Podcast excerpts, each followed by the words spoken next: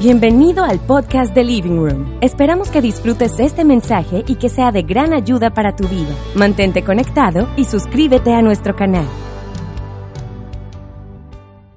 Buenas noches, Living Room.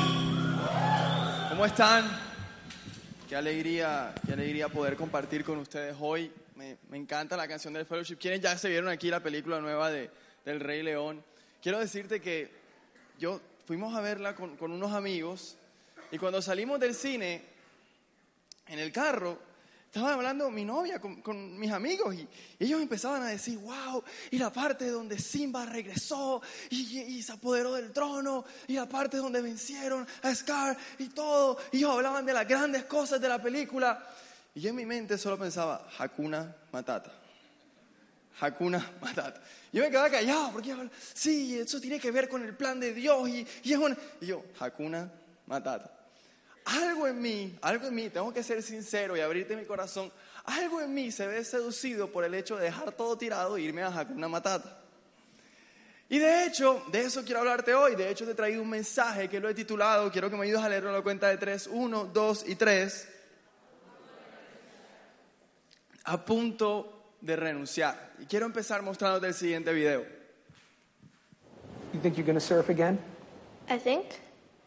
I know. I look down and her arm is gone. Heaviest moment of my life.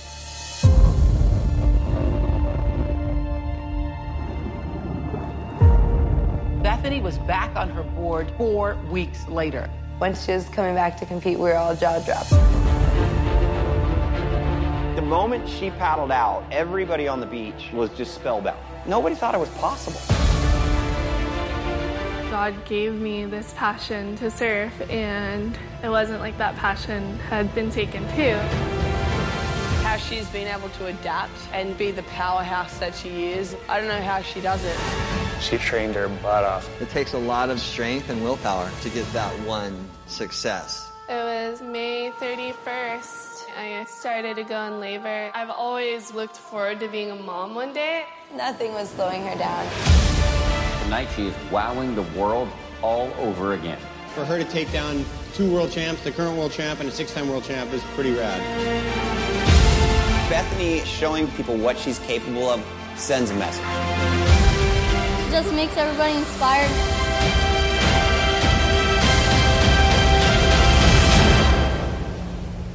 I didn't need easy, I, I just needed possible.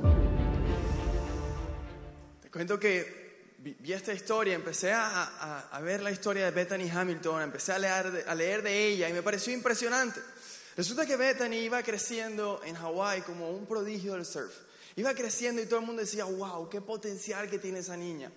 A, temprana edad ya ella tenía patrocinadores y competía en las competencias locales. Yo quiero que sepas que las competencias locales de Hawái a nivel de surf son del mismo nivel de las competencias a nivel mundial, porque de ahí salen los mejores surfistas del mundo.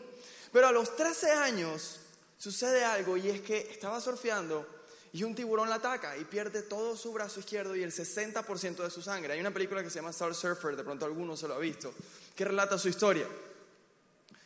Lo que me parece impresionante es que mientras todo el mundo estaba compadeciéndose de ella, a las cuatro semanas, a solo cuatro semanas de salir del hospital, ella estaba de nuevo en el mar intentando aprender a surfear con un solo brazo. Y solo seis meses después de sufrir ese accidente ya estaba compitiendo nuevamente.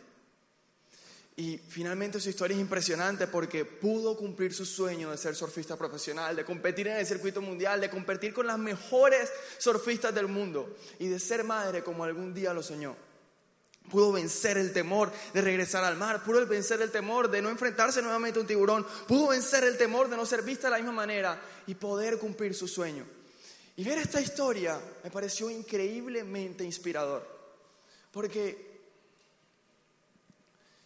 hoy en mi vida estoy viviendo las cosas que algún día soñé, estoy viviendo las cosas que algún día deseé. Sin embargo, cuando vienen las presiones y las responsabilidades asociadas que eso algún día le pedí a Dios, algún día soñé, algo en mí me lleva a estar a punto de renunciar.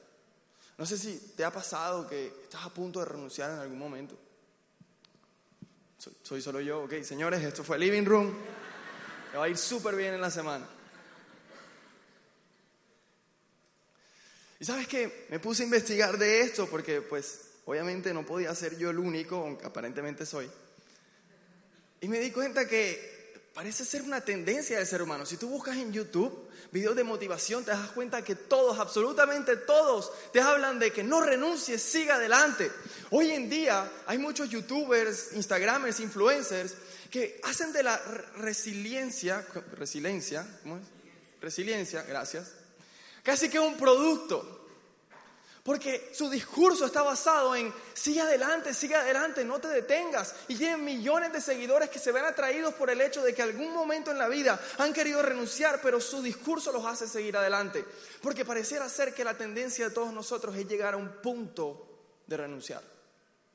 Y por eso hoy quiero compartirte tres cosas que en mi vida y en tu vida nos llevan a estar a punto de renunciar. No solo para que las puedas identificar, sino para que puedas ver cómo lidiar con ellas y puedas avanzar hacia el destino que Dios tiene para ti, sin tener esa sensación en la vida de estar a punto de renunciar. ¿Ok? ¿Me sigues?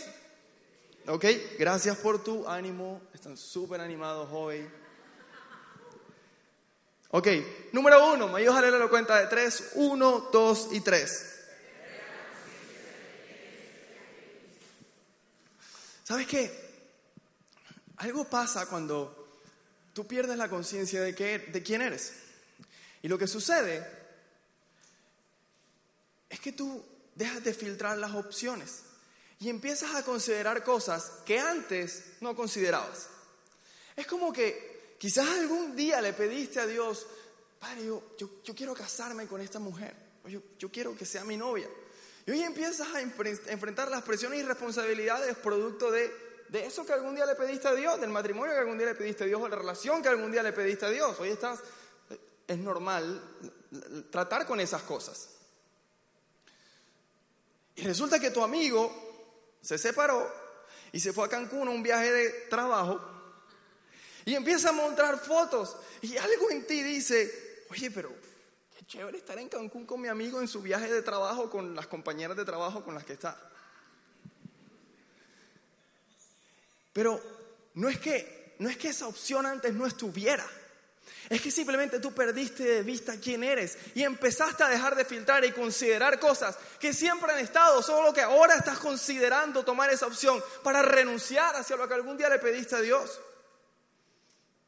Y sabes que nosotros en negocios a nivel financiero nos pasa mucho. Quizás le pediste a Dios un negocio y hoy en día estás enfrentando las presiones y responsabilidades propias del negocio que algún día querías. Y entonces empiezas a ver otras opciones y a considerarlas.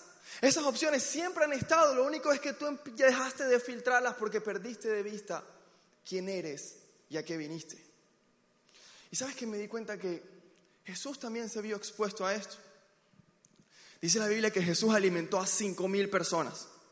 Y después de alimentar a las cinco mil personas, él se dio cuenta que ellos querían llevárselo a la fuerza para hacerlo rey, ahí lo vas a ver en pantalla.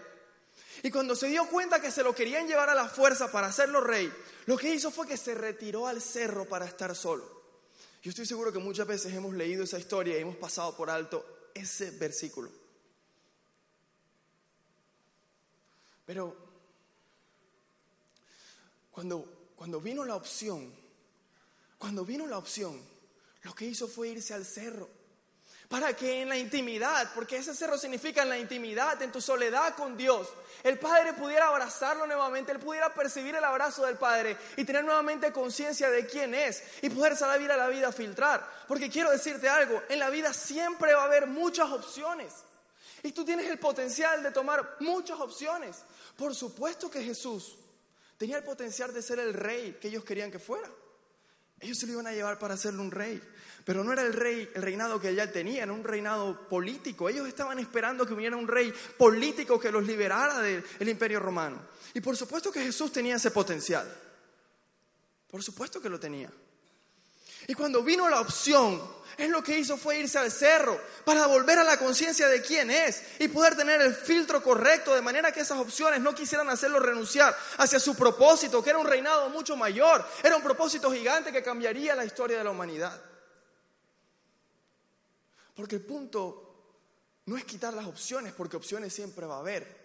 El punto es que cuando te veas seducido por las opciones, te des cuenta que no estás usando el filtro correcto y esto te quiere hacer renunciar, puedas ir al cerro, a la intimidad con Dios. Y seguramente el Padre ahí te va a recordar el propósito para el cual viniste a la tierra. ¿Sabes qué? Me he dado cuenta de algo y es que tengo el potencial de hacer muchas cosas. Muchas cosas tengo el potencial de hacer, pero no todas necesariamente son compatibles con aquello que siento en mi corazón, que es el plan de Dios para mi vida, aquello que siento que Dios me llamó a hacer, aquel propósito gigante que siento que Dios tiene para mí. Y tú y yo tenemos que aprender a filtrar, porque el propósito siempre está por encima del potencial. Y hace poquito escuché algo que me encantó, cuando tú ves videos de motivación o, videos de, de, esto que te sientes mal y entras a YouTube y pones videos de motivación todos te hablan de potencial. Todos te dicen, tú tienes un gran potencial, saca tu gran potencial, saca el gran potencial que tienes dentro. Sí, es verdad. Pero hace poquito escuché algo de Mike Todd que me encantó y es que Jesús, cuando estuvo aquí en la tierra, no cumplió al máximo su potencial. Y yo sé que esto pudiera ser un poco contrario a lo que siempre hemos pensado, pero estando en esa cruz, estando ahí colgado en la cruz, a le dicen, si tú eres el rey que dices ser, si tienes tanto como tú dices tener, ¿por qué no te bajas? Y él tenía el potencial de bajarse. Él tenía el potencial de abrir su boca y destruir a todos esos soldados que están ahí, de destruir a toda la humanidad. Él tenía el potencial de bajarse de la cruz, por supuesto que sí. Pero se quedó en esa cruz y al final dijo tres palabras. ¿Qué dijo? ¿Qué dijo? Ya está hecho, ya está terminado. ¿Qué está terminado?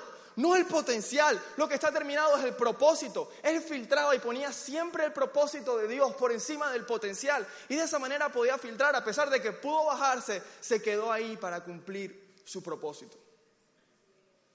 Si el mismo Jesús lo hizo, quizás hoy un día donde tienes que dejar de considerar las opciones y darte cuenta que quizás estás dejando de filtrar. Y es momento de que vayas a la intimidad nuevamente, a meditar en quién eres para Dios. De manera que por considerar las opciones no te haga renunciar, sino que puedas avanzar hacia eso que algún día le pediste a Dios. ¿Ok? ¿Me sigues hasta ahí? Lo segundo, que tiene la, la tendencia de querer hacernos renunciar. Quiero que me ayudes a leer la cuenta de tres. Uno, dos y tres. ¿Sabes qué? Algo me, impresionó mucho de la historia de Bethany Hamilton y es que ella ya podía montarse en la ola, ya podía surfear la ola y había aprendido a hacerlo con un solo brazo. Quiero que sepas, no sé si alguien aquí ha tenido la oportunidad de practicar surf, lo suficientemente difíciles con dos brazos como para tú intentarlo hacerlo con uno. Yo he visto muchos videos de ella y todavía me parece impresionante cómo lo hace, es algo impresionante. Y ya había logrado montar la ola, ya había logrado hacer sus maniobras, ya incluso había logrado llegar a competir. Pero había algo, algo que la impedía cumplir su sueño, cumplir eso que algún día le pidió a Dios, que era ser surfista profesional. Algo le impedía llegar allá. Y era que por su condición ahora, ella no podía llegar a donde se deben tomar las olas, porque no sé si has visto, alguna vez has visto unas personas surfeando, Tú debes pasar las olas reventadas, esa espuma blanca que normalmente tú ves en la orilla. Tienes que pasarlas para que llegues al punto en todavía las olas no han reventado. ¿Sí, me hice entender? La forma de pasar eso es tomando la tabla con las dos manos, hundiéndola, pisándola atrás para poder pasar y llegar allá. Pero ella no podía hacerlo por su condición. Y si no encontraba la solución a eso, quizás iba a tener que renunciar a su sueño. Pero me parece impresionante que su padre pudo ver algo que ella no pudo ver en un momento determinado donde quizás estuvo a punto de renunciar. Su padre, inspirado por Dios seguramente, ingenió esta, esta manera de poder, ella poder hacerlo.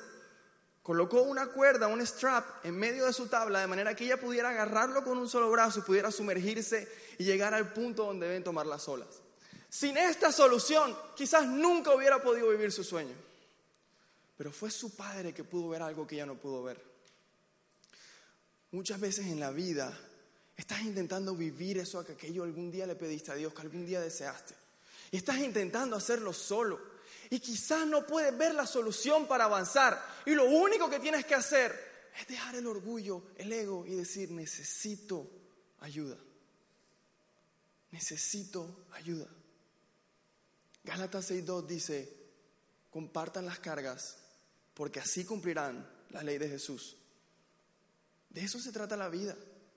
¿Sabes que Dios va a poner en tu vida los amigos, las personas correctas, que en el momento preciso donde tienes que avanzar para no renunciar, van a poder ver cosas que tú no puedes ver. Dios mismo va a poner esas personas, pero tienes que alzar la mano y dejar de intentar hacerlo solo.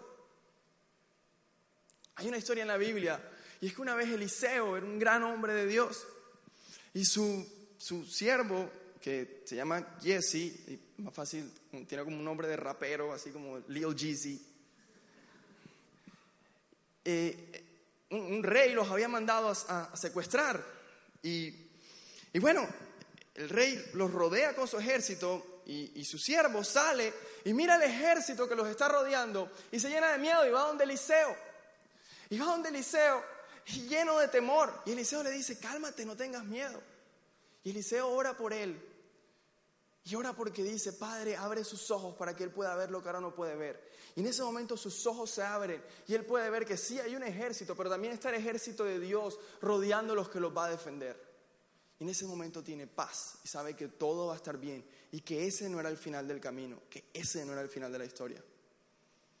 ¿Sabes qué? Me parece impresionante porque Eliseo era su mentor. Y esto es algo que en la vida diaria no estamos acostumbrados a tener. Muchas veces en la vida diaria, ya en la calle, lo único que te dicen, haz la vida solo. Yo te tengo que decir algo. En algún momento decidí que iba a ser empresario. Y todo el mundo que decide ser empresario, lo último que piensa es que necesitas un mentor. Porque tú crees que en Internet vas a encontrar toda la información necesaria para salir a ser empresario. Eso no es así. Eso no es así. Necesitas un mentor, alguien que Dios va a poner en tu vida. Necesitas dejar el orgullo y tener el corazón necesario para poder escuchar su voz, como si fuera la misma voz de Dios. Esta persona Dios la va a poner en tu vida para que sus oraciones sean capaces de abrir tus ojos y que veas cosas que hoy no ves. O sabes que también pasa algo y es que muchas veces, mientras estás avanzando en la vida, a eso que algún día pediste, pasa algo, pasa algo, que te sientes tan abrumado que te sientes lejos de Dios. No sé si te ha pasado. Y es como que no puedes conectar nuevamente con Dios. Mucha gente dice, ¿será que Dios se olvidó de mí? ¿Será que qué pasa? Me siento lejos de Dios. Y en ese momento sientes temor.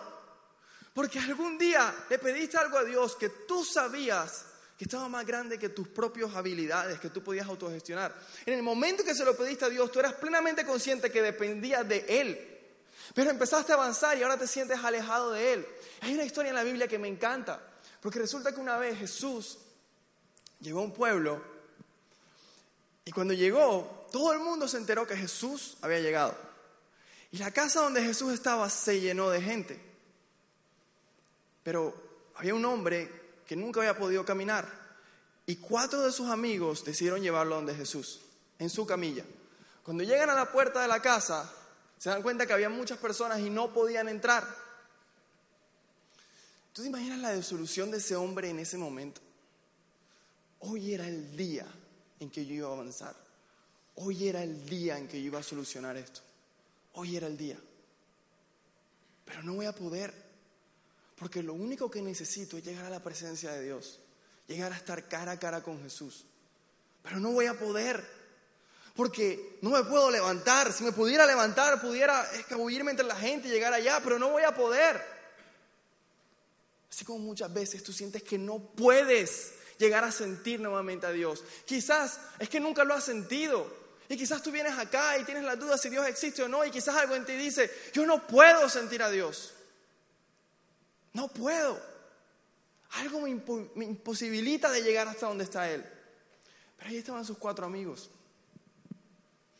Ellos estaban dispuestos a encontrar la solución, ellos estaban dispuestos a cargar su camilla, a abrir un hueco en el techo. Solo imagina esto, esto no es una historia mágica, esto sucedió en realidad. Abrieron un hueco en el techo y lo bajaron para que él pudiera estar frente a frente con Jesús. Y ahí frente a frente, Jesús lo sana, se levanta y sale con su camilla en la mano. ¡Wow! Porque Dios va a poner en tu vida como esos cuatro amigos. Que cuando sientes que no puedes sentir a Dios, que quizás tú dices, yo no puedo sentir a Dios, yo quisiera sentirlo. Así como la gente dice que cuando llegamos acá y estamos adorando, yo quisiera sentirlo. Quizás lo único que tienes que hacer es ser consciente de que Dios tiene alrededor tuyo esos amigos especiales que están en tu vida para llevarte a su presencia, para que puedas estar frente a frente con Él. Y tienes que dejar de intentar hacer la vida solo. Porque de una manera u otra, ya yo sé cómo se siente, llegas a estar a un punto de renunciar. Y sabes que si algo nos sentimos orgullosos en Living, si algo yo me siento orgulloso de ser parte de esta casa y de estar aquí hoy hablándote de esta plataforma, es que en este lugar, en este lugar vas a encontrar personas que te aman tal cual como Jesús te ama. Porque eso es lo que Él dijo que hiciéramos. Dijo, si se aman unos a otros, la gente sabrá que yo estoy en medio de ustedes. Y eso, tal cual, es lo que nosotros queremos hacer aquí. Queremos que sepas que estamos para ti, que tienes un lugar con brazos abiertos, que si sientes que no puedes acercarte a Dios, aquí seguramente vas a encontrar personas que te van a decir, Dios te ama y te van a devolver a su presencia. Y lo tercero, ¿todavía estás ahí? Sí. Ok, gracias, gracias. Lo tercero que te hace querer renunciar, quiero que me ayudes a leer la cuenta de tres. Uno, dos y tres.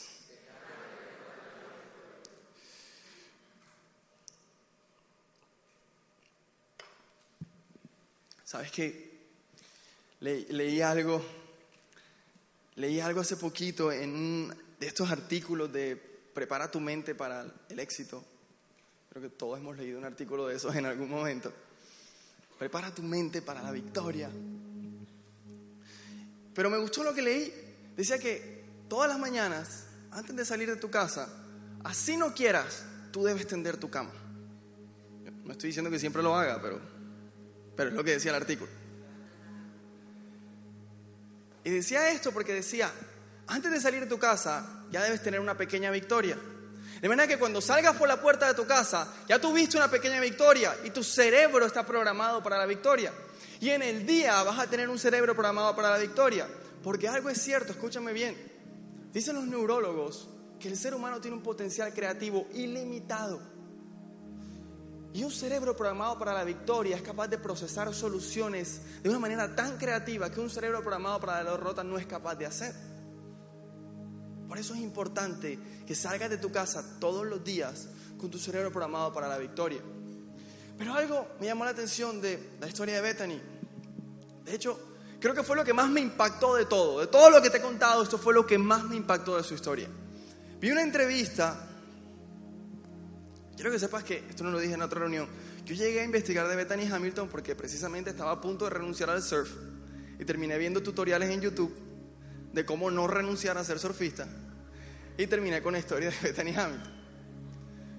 Pero vi en una entrevista que ella dice, ok, sufrir el ataque de tiburón, salir de la clínica, pude con eso.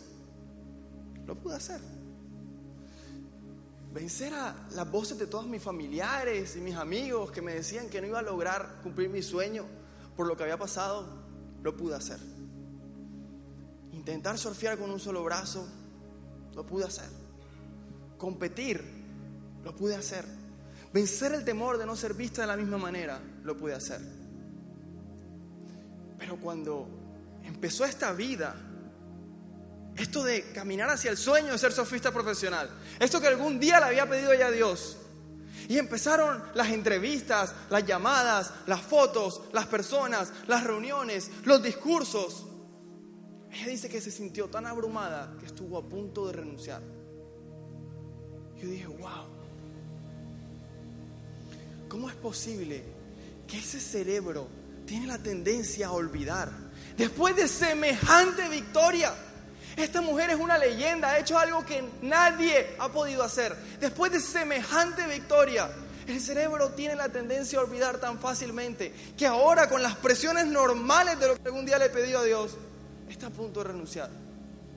Si yo fuera esa mujer, cogería la tabla esa la tabla del ataque, la que está mordida de tiburón, y la colgaría en mi cuarto.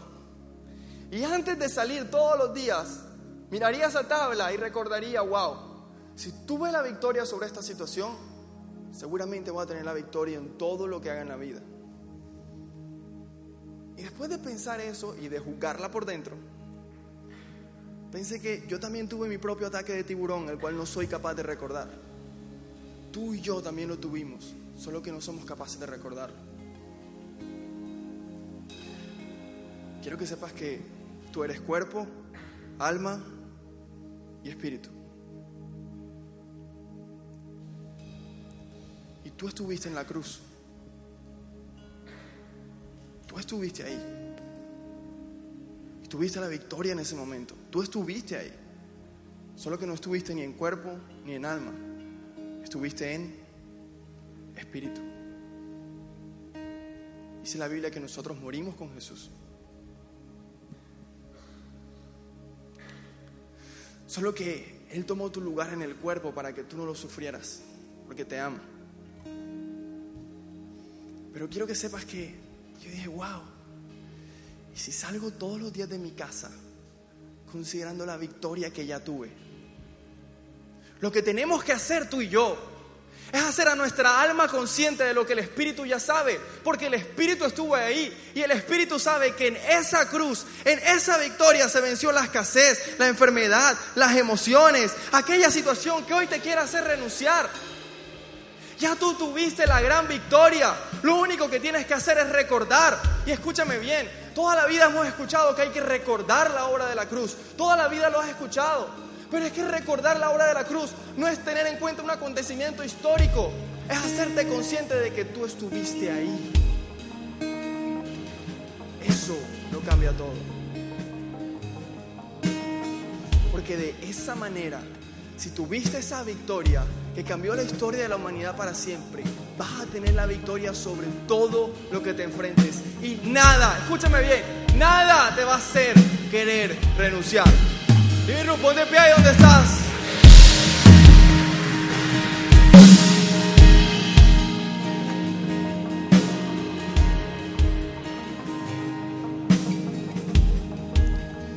¿Sabes qué?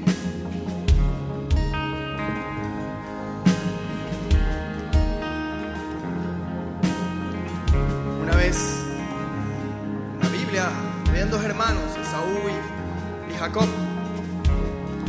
Y estos hermanos pasó una situación que hoy no puedo explicarte porque me tomaría mucho tiempo, pero tienen una enemistad, pasa un acontecimiento donde ellos discuten. Y Esaú dice, cuando pase el duelo por mi padre voy a matar a mi hermano. Y Jacob se entera de que su hermano lo quería matar y huye a donde su tío Labán. Pasa muchos años escondidos ahí. Pero apenas sale de donde su tío, del escondite donde estaba para que su hermano no lo persiguiera, él pensó y dijo, mi hermano todavía debe estar persiguiéndome para matarme. Necesito solucionar ese problema con él porque ¿qué tal que venga a matarme? Ahora tengo hijos y tengo esposas. Y además Dios me hizo una promesa y es que mis descendientes serían tan grandes como la arena del mar. Y entonces manda uno de sus trabajadores, cuatro de sus trabajadores los manda donde Saúl con unos regalos. Estos trabajadores regresan donde Jacob. Cuando regresan le dicen, le hemos dicho a tu hermano Saúl lo que tú nos has dicho. Y le hemos dado los regalos que tú nos dijiste.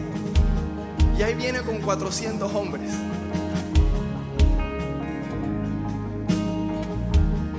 ¿Tú te imaginas lo que pudo pensar Jacob?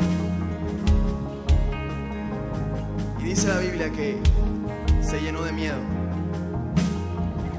Que cuando tuvo miedo fue a donde Dios hizo una oración y le dijo, Señor, tengo miedo. Tengo miedo. Tú me hiciste una promesa de que mis descendientes serían tan numerosos como la arena del mar que no se puede contar. Pero ahora viene Esaú y siento que aquí en el final del camino esta presión me quiere hacer renunciar a esa promesa que tú me hiciste. Tengo miedo. Pero lo que pasa a continuación me encanta. Porque la respuesta de Dios cuando Él le dice a Dios, tengo miedo, Dios tiene un encuentro cara a cara con Él. Mismo Jacob dijo, he tenido un encuentro cara a cara con Dios. Y después de ese encuentro cara a cara con Dios, Ahí viene su hermano Saúl con sus 400 hombres. Ya él había tenido ese encuentro cara con cara con Dios, porque le dijo a Dios, tengo miedo, porque escúchame bien, el problema no es tener miedo. Problema es que tú no puedes estar de acuerdo con el miedo. Cuando sientas temor y eso te quiera hacer renunciar, tienes que llevárselo a Dios y decirle, Padre, tengo miedo. Siempre que hagas eso, vas a experimentar rostro a rostro a Dios y su voz que trae paz. Y lo que viene a continuación me encanta. Es Saúl, que significaba eso que le iba a hacer renunciar a su vida, a la promesa. Cuando lo ve venir, eso que a él lo afligía y le daba temor. Cuando lo ve venir, le dice de frente, le dice, qué bueno verte.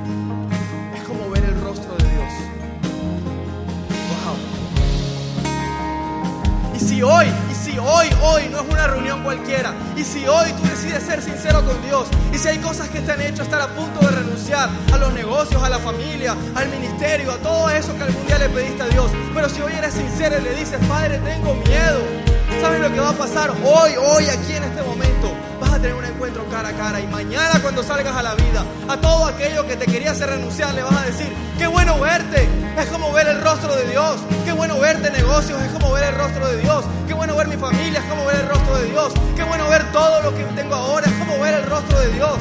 Y nada te va a poder hacer renunciar. Quiero que donde estás cierres tus ojos. Padre, gracias. Gracias porque podemos venir a ti. Nosotros hoy decidimos no estar de acuerdo con el miedo ni con el temor, Dios, sino que decidimos venir a ti. A veces sentimos que queremos renunciar, pero hoy decidimos venir a ti y decirte, Padre, tengo miedo.